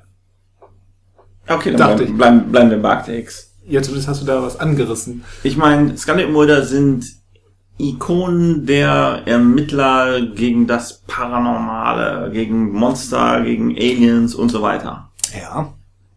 Und dann sehen wir sie mittlerweile, ich meine, sie sehen immer noch beide tiptop aus für ihr Alter, Es spielt überhaupt keine Rolle. aber es sind so belanglose, schlechte Geschichten. Und ich meine, du weißt es nicht, aber was da narrativ eingebracht wurde, auch Sachen, die sich darauf beziehen, was in der Zwischenzeit passiert ist, es schadet dem vorherigen. Ja, ich glaube, das sind dann eher so Auswirkungen, die eben auch TV TV-Serien ohne Kinoableger irgendwann ereilen, wenn es eben zu lange geht, dass irgendwann die Ideen ausgelutscht sind, alles dreht sich im Kreis. Ähm, und das kommt dann eben auch bei langjährigen Franchises oder eben späten Fortsetzungen, dass man irgendwann innerlich auf der Stelle tritt. Worauf ich hinaus will, ist, sollte es nicht auch so sein, dass eine Fortsetzung, die spät kommt und ein neues Publikum erreicht, sollte das nicht auch Lust auf die anderen Teile machen? Glaubst du zum Beispiel, dass junge Leute, die jetzt den neuen Halloween mochten, dass sie sich sagen, yo, ich habe mal ein bisschen gewikit, da gibt's ja noch mehr Halloween-Filme, mal gucken. Ähm, kann ich mir vereinzelt schon vorstellen, aber in, zu 90 Prozent sicherlich nicht. Aber ich würde auch nicht, würde das auch nicht als Aufgabe eines Sequ Sequels sehen. Also ich, ich Das ist ein netter Nebeneffekt, wenn es funktioniert, aber ich würde jetzt nicht sagen, dass, dass ein Autor oder ein Regisseur da nennenswert ähm, ja, Aufwand betreiben muss, um dafür zu sorgen, dass das Publikum Interesse an den alten Teilen entwickelt. Ich finde schon, dass es dazu gehört. Also ich habe nämlich auch die äh, das Erlebnis gehabt, dass Leute mir gesagt haben, yo, ich habe jetzt mal in Akte X reingeschaut, die neuen, weil ich habe immer Akte X soll so gut sein. Nee, es war ja total schlecht. Nee, dann ist ja auch blöd. Ja, das ist aber auch einfach eine naive Herangehensweise, ähm, wenn man sich die, keine Ahnung, wie vielte ist das, die achte Staffel von der Serie anguckt und dann beschließt, oh, die ist nicht gut, da, und dann urteilt, die ganze Serie ist nicht gut, weil ich drei Folgen der achten Staffel gesehen habe. Das ist einfach eine, eine dumme Annahme. Ähm, das ist weder die Schuld der Serienmacher noch irgendwas, sondern einfach ähm, naives Denken des Konsumenten. Und dem kann man nicht vorbeugen, das passiert. Aber ich würde jetzt, wie gesagt, nicht ähm, als Autor oder Regisseur irgendwie Zeit verschwenden oder ähm, unnötig Aufwand betreiben, um Werbung für vergangene Filme zu machen. Höchstens als Nebeneffekt, einfach weil die Qualität dieses Films so sensationell ist, ähm, dass jeder gucken möchte, wie er mehr davon kriegt. Aber nicht durch irgendwie Anspielung, Werbung oder dergleichen, die dann eben zurückgeht zu den alten Filmen. Ich halte es auch für wichtig, wenn man denn ein neues Kapitel aufschlägt, dass es eigen genug ist. Weil ständig, Ich meine, Indiana Jones. Es ist zwar der gleiche Regisseur, aber wenn ein Teil 4 oder jetzt 5 irgendwann kommt und man dann, naja, einen Vorgänger wie Raiders hat, dann kann man da nicht nur verlieren? Ja, wobei Raiders ja nicht der direkte Vorgänger ist. Ich meine, guck, nehmen wir mal, gehen wir nochmal zu Alien. Wir haben den Fall, ein David Fincher hat Aliens gesehen, hat gesagt, oh crap, das, da kann ich niemals anschließen. Ich mache mein eigenes Ding.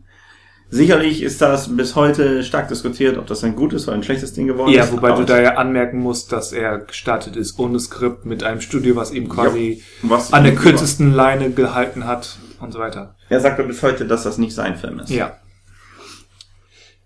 Von daher ist das nicht David Finchers Problem, sondern mehr oder kein, also wir müssen jetzt nicht über David Finchers Ideen sprechen, sondern mehr, was wollte das Studio mit dem Franchise?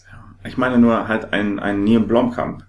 Der kann eigentlich nur damit auf die Klappe fliegen. Ja, weil er Neil Blomkamp ist und nicht David Fincher. Ja, das, das mag schon zusammenhängen. Aber ich glaube auch, dass David Fincher einen Aliens 2 nicht so gut hinbekommen hätte. So gut wie was. Wie Aliens. Ja, je nachdem. Also wenn es wirklich nur Alien 2 ist, quasi das gleich nochmal, ist ja blöd. Das Interessante der, der Alien-Filme, und dazu würde ich auch ähm, Prometheus und Covenant zählen, ist ja, dass die schon relativ unterschiedlich sind. Ja. Als Cameron einen zweiten Alien machte, war ihm auch klar, nochmal einen spannenden, horrorartigen, ein Alien schnappt sich die Crew eines Raumschiffsfilms, kann keiner machen. Den Original Alien kann man nicht toppen, also ist Cameron in eine andere Richtung gegangen, klugerweise.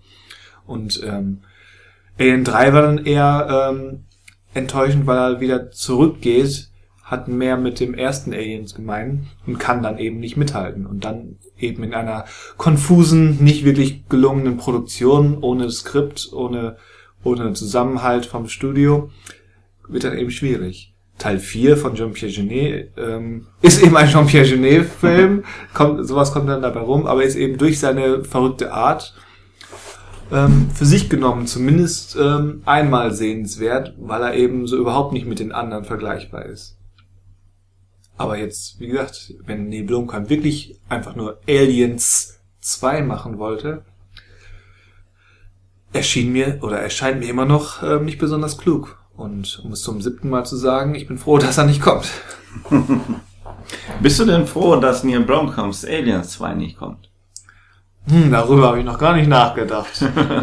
ja, ich bin froh darüber.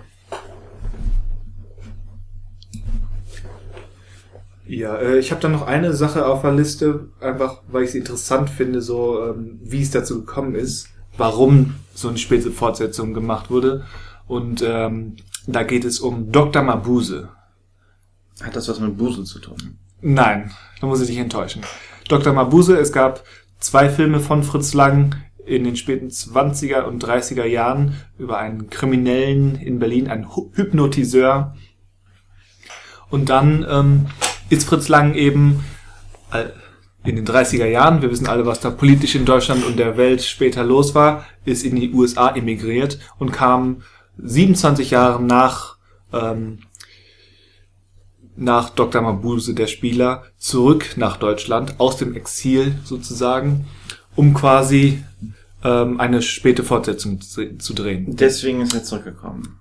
Wir brauchen mehr Mabuse. Wir brauchen, nee, es war mehr, es war mehr dieses Zeichen. Er hat die, die tausend Augen des Dr. Mabuse, heißt der Film von 1960. Es war nicht der erste Film, den, den Fritz Lang nach seiner Rückkehr gedreht hat, aber es war quasi ein, auch ein Zeichen seiner Rückkehr. Nach dem Motto, ich war dort, ich habe meine Heimat verlassen, auch wenn er st- streng genommen Österreicher war, aber ähm, habe meine Heimat verlassen, den, den deutschen Film hinter mir gelassen und war, war über 20, 25 Jahre ähm, erst in Frankreich, dann in den USA und kehre jetzt zurück und quasi als Symbol nimmt er eine Figur, die er damals geschaffen hat, die er in zwei Filmen schon ähm, ja zu damaligen Weltruhm verholfen hat und ähm, gibt ihr eine späte Fortsetzung.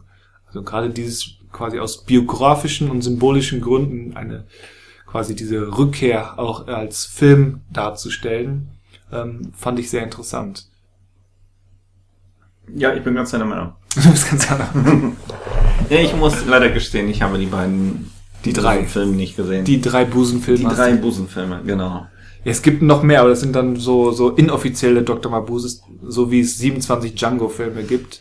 Okay. Ähm, glaub, gibt's glaube ich, auch noch Filme, die Mabuse im Titel haben, ohne wirklich der Mabuse zu sein. Frage, könntest du dir einen, die tausend Augen des Dr. Mabuse Teil 2 von Neil Blomkamp vorstellen? Nein, aber ich. Also die Frage ist ja, könnte es sowas heute noch geben? Könnte, keine Ahnung, ein Wolfgang Petersen, ein Tom Tykwer, ähm, ein die Millionen Augen des Dr. Mabuse oder eben ähm, die, die Enkel des Dr. Mabuse heutzutage drehen, im modernen Berlin.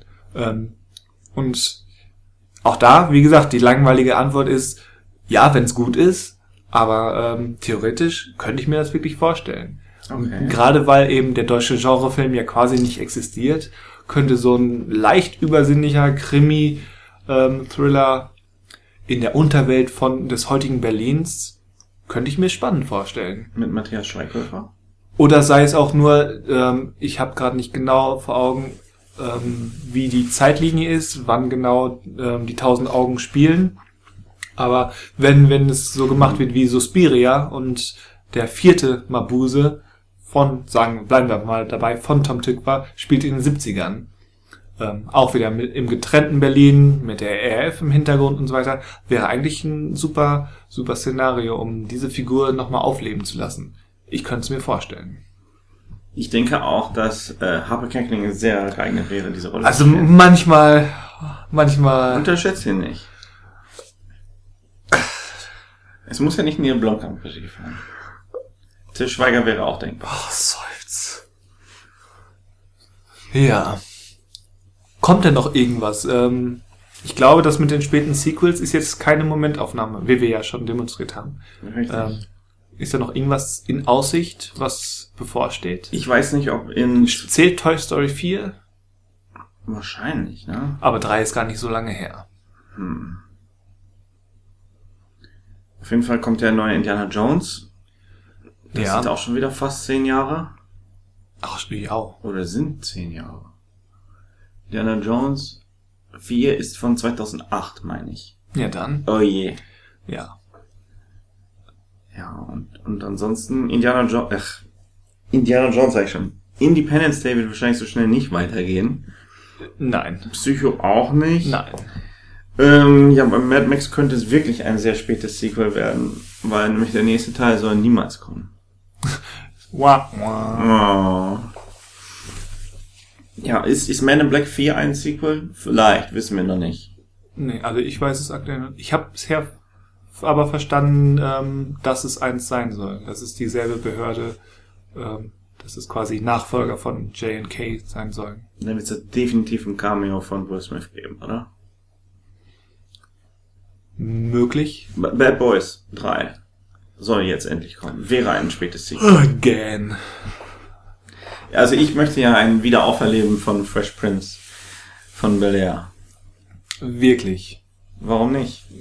Keine Ahnung. Mit Jaden Smith? Voll gut. Voll gut. Ähm, ja, Jaden Twitter-Held Smith. Ja. Ja, im Iron Man Kostüm. Was? Was? Kennst Du, du, das soll, du solltest weniger Hustensaft trinken.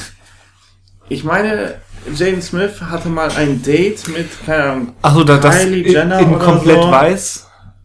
War, das, war das komplett Nee, weiß? es war ein weißes Batman-Kostüm. Aber er, er war vorher auch mal als Iron Man unterwegs. Ich, wir sind irgendwie vom, vom Thema. Ja, ich weiß auch nicht. Mir, mir kommt da noch äh, gerade, wie schießt was durch den Kopf, ähm, ein, ein spätes Sequel steht noch direkt bevor mit Mary Poppins. Denn, Stimmt. Der, denn der Film mit Emily Blunt ist kein Remake, Nein? sondern eine Fortsetzung. Das heißt, Mary Poppins, die ja als magisches Wesen nicht zu altern braucht und trotzdem anders aussieht, ähm, kommt nochmal zu der Familie, wo jetzt die Kinder von damals erwachsen sind. Okay. Und das sind ähm, über 50 Jahre. Ich hab's gerade nicht im Kopf. Oh, lange, lange her. Das ist Die ultimative späte Fortsetzung. ja, und, und wie macht man sowas jetzt richtig? Haben wir jetzt irgendwas gelernt? Außer dass, ähm, um es nochmal zu sagen, Hauptsache es wird gut irgendwie. Kann man das runterbrechen? Also das sollte generell immer äh, Ja. der Vorsatz sein. Aber kann man das auf irgendwelche Grundsätze runterbrechen? Ich, ich würde sagen, ähm, späte Sequels brauchen Herzblut. Ein Grund, der nicht nur Geld heißt. Ja. Ähm, vielleicht auch eine Würdigung des vorhergegangenen. Würdigung? Nein. Respekt? Ja. Also ich zum Beispiel hätte es besser gefunden, hätte der neue Halloween alles Bestehende nicht ignoriert. Wie gesagt, habe hab ich in diesem Fall weniger. Weil im Probleme. Grunde, was der, was dieser neue Film damit sagt, ist, oh, ihr möchtet, ihr mocht diese Filme, wir nicht. Deswegen geht's anders weiter. Ja, sch- schon klar, aber ähm, das ist halt nicht. Ja, wenn, wenn man es, ähm, wenn es eben nur dazu da ist, um die Freiheiten zu schaffen, den Film so zu machen, wie man ihn machen möchte, finde ich das legitim, auch wenn sicherlich nicht das ehrenhafteste ist. Ja. Und, und ansonsten, als Zuschauer, kommt ein spätes Sequel, sollte ich nicht erwarten, exakt dasselbe zu erleben. Vor allem, wenn jetzt der neue Terminator kommt. Terminator 1 und 2 haben viele Leute jährlich gesehen, weiß ich, dutzende Male gesehen. Ja, aber weißt du was? Hier, True Story. Es werden immer wieder neue Leute geboren und immer Ja, wieder neue stimmt. Leute sind jung und haben noch nie Terminator gesehen. Das sollte man schnell ändern. Ja, aber da werden mit Sicherheit Leute zumindest den Trailer vom neuen Terminator sehen und sich denken, ich habe noch nie Terminator gesehen, was soll ich damit? Ja. Und diese müssen dann auch in irgendeiner Form angesprochen werden. Ja, Weil sich nur von Fans und den Alteingesessenen ernähren, kann für einen halbwegs teuren Film, und der neue Terminator wird teuer, Ja. ähm, das kann der nicht überleben, wenn er nur auf alt, alte Fans setzt. Von daher muss er die Neuen ins Boot holen. Ich finde es ja auch so ein Und die bisschen, Casuals, wie man so schön ich finde sagt. es ja auch so ein bisschen toxisch, zu, so diese, Toxisch. diese Arroganz zu haben, von wegen, nee, das muss nur für mich sein. Und wir, wir sind ja die Elite-Fans, wir tragen den Franchise. Last Jedi. Ghostbusters. Ja. Ja. Okay, ähm, vielleicht sollten wir langsam zum Ende kommen. Ja. Würden wir selbst ein spätes Sequel wollen? Oder ist es mehr so ein Bangen, hoffentlich wird's gut, wenn es schon sein muss? Also ich würde gerne schon ein Wiedersehen mit diversen alten Filmcharakteren haben. Allerdings überwiegt meistens die Sorge, dass es nicht so gut ausfallen würde, dass man sagen will, komm, bleib besser weg. Ja, meistens ist es das doch. Wenn ich jetzt aus dem Ärmel irgendeinen picken müsste, Ja, pick mal. würde ich sagen Blade, Wesley Snipes. Mit Wesley Snipes? Ja, nochmal mit Wesley Snipes. Ich traue ihm das zu, dass er das auch heute physisch noch hinkriegt. Also einen neuen Blade würde ich unterschreiben, hätte ich auch Interesse dran. Aber da müsste auch wirklich jemand wie, ja, Del Toro hinter der Kamera stehen und nicht ein Neil Blomkamp. Und der arme Neil Blomkamp. Wobei, ich muss gestehen, ich mag Neil Blomkamp als Regisseur durchaus. Aber er soll bitte eigene Sachen machen. Ja, nach, nach Chappie und Elysium hat er jeglichen Kredit verspielt, der mit District 9 aufgebaut wurde. Na komm, Chappie ist der beste Film mit die Antwort. Nein. Nein, welcher denn? Ihre Musikvideos. Okay, das lasse ich vielleicht gelten. Ähm, wenn ich auch noch schnell ähm, einen Namen picken würde. Ich weiß nicht, ob ich da wirklich überzeugt von bin, auch weil es eben sehr leicht, sehr leicht in die Hose gehen kann. Aber theoretisch fand ich die Idee eines King Conan immer interessant. Ja, würde ich dir zustimmen. Und ähm, das mit einem anstell halbwegs anständigen Budget und einem motivierten Schwarzenegger und vielleicht einem Regisseur, der jetzt nicht gerade nach einem Indie-Film plötzlich das dreistellige Millionenbudget auf die Nase gedrückt bekommt, ähm, dann gerne. Also wäre ich zumindest neugierig. Weißt du, welcher Film auch ein, ein spätes Sequel bekommen Jetzt kommt sollte? noch wieder irgendein Irgend- Rohrkrepierer-Wortspiel. Komm, Ja. los. Nämlich Till Schweigers Silberrücken. Das soll ja schon nächstes Jahr weitergehen, kann aber gerne noch 40 Jahre dauern. Ja, hätten wir es auch hinter uns gebracht. So nach Ewigkeiten mal wieder ein Podcast. War auch ein spätes Sequel. Auch ein spätes Sequel. Irgendwie, ich habe Bock, weitere zu machen. Ja, sollten wir. Sollten wir.